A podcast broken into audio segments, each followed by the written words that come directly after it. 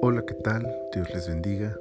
Hoy es el día sábado, 30 de enero del año 2021. Estamos en la temporada 1, el episodio 26 de nuestro tiempo devocional en su reposo. El pasaje para esta ocasión es Génesis 26, 20, que dice, Los pastores de Gerar riñeron con los pastores de Isaac, diciendo, El agua es nuestra. Por eso llamó el nombre del pozo Esec, porque habían altercado con él. La vida de Isaac se narra en poco tiempo en la escritura, pero no por eso fue una vida de pocas emociones puede decirse que Isaac experimentó constantemente riñas que marcaron su vida y lo forjaron.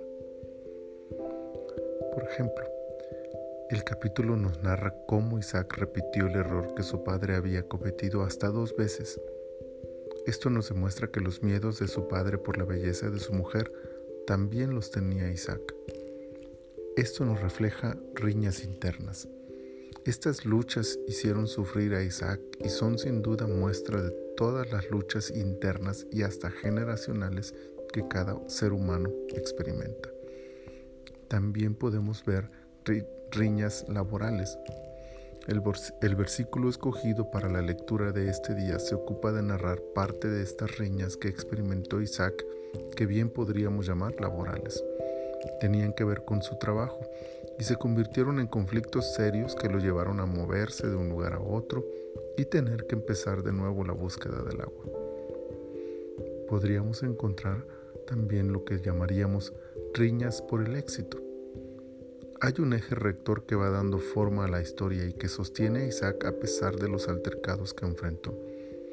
Ese eje es la presencia, bendición y ratificación de la promesa de Dios.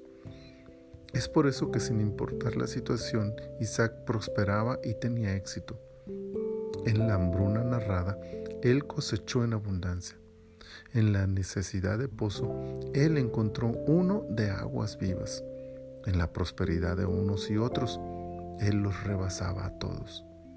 Esto trajo una riña más, la de la envidia que lo hizo alejarse de aquellos que veían con malos ojos su éxito. Aún ahí, aquellos que riñaron con él pudieron ver la mano de Dios sobre la vida de Isaac.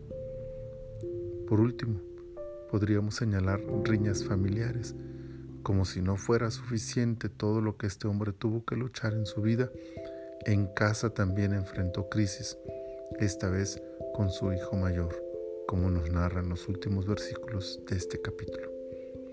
Problemas, problemas y más problemas. Parece que la vida de Isaac estuvo llena de ellos, pero aún en medio de todo eso, como ya señalé, Dios lo bendijo, lo prosperó y le ratificó la promesa hecha a su padre Abraham. La vida puede ser diferente cada día y presentarnos batallas de todo tipo. Luchas con nosotros mismos, en nuestro trabajo, en nuestras relaciones sociales o incluso dentro de la familia. Pero lo único que no cambia ni cambiará es la fidelidad de Dios. Sus promesas para aquellos que le aman y le obedecen son fieles y permanentes. La mayor de ellas, la promesa de que Él está con nosotros y sin importar las circunstancias nos llevará al cumplimiento de su perfecta voluntad en nuestras vidas. Señor, muchas gracias por ayudarnos en medio de las crisis que enfrentamos.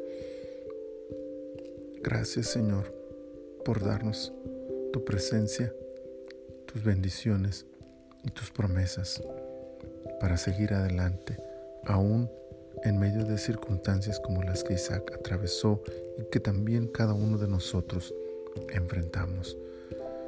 Te pedimos Señor que nos permitas mantenernos fieles a ti y en obediencia para seguir experimentando todas tus ricas bendiciones a nuestro favor.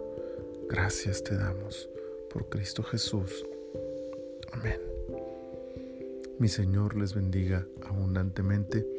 Les agradezco sus oraciones a mi favor para que mi garganta pueda sanar y estar en mejores condiciones para seguir compartiendo estos podcasts.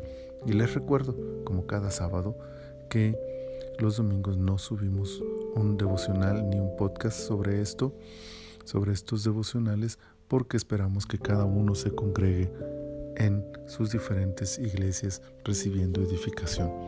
Pero también les recuerdo que si ustedes no tienen un lugar donde congregarse, pueden contactarnos para poderles proveer un tiempo de reflexión, de adoración y de comunión con el Señor y con su iglesia en este día domingo. Los esperamos también para atenderles entonces el día de mañana a los que lo necesiten y si no, nos leemos y nos oímos el lunes próximo en un nuevo devocional en su reposo. Dios les bendiga.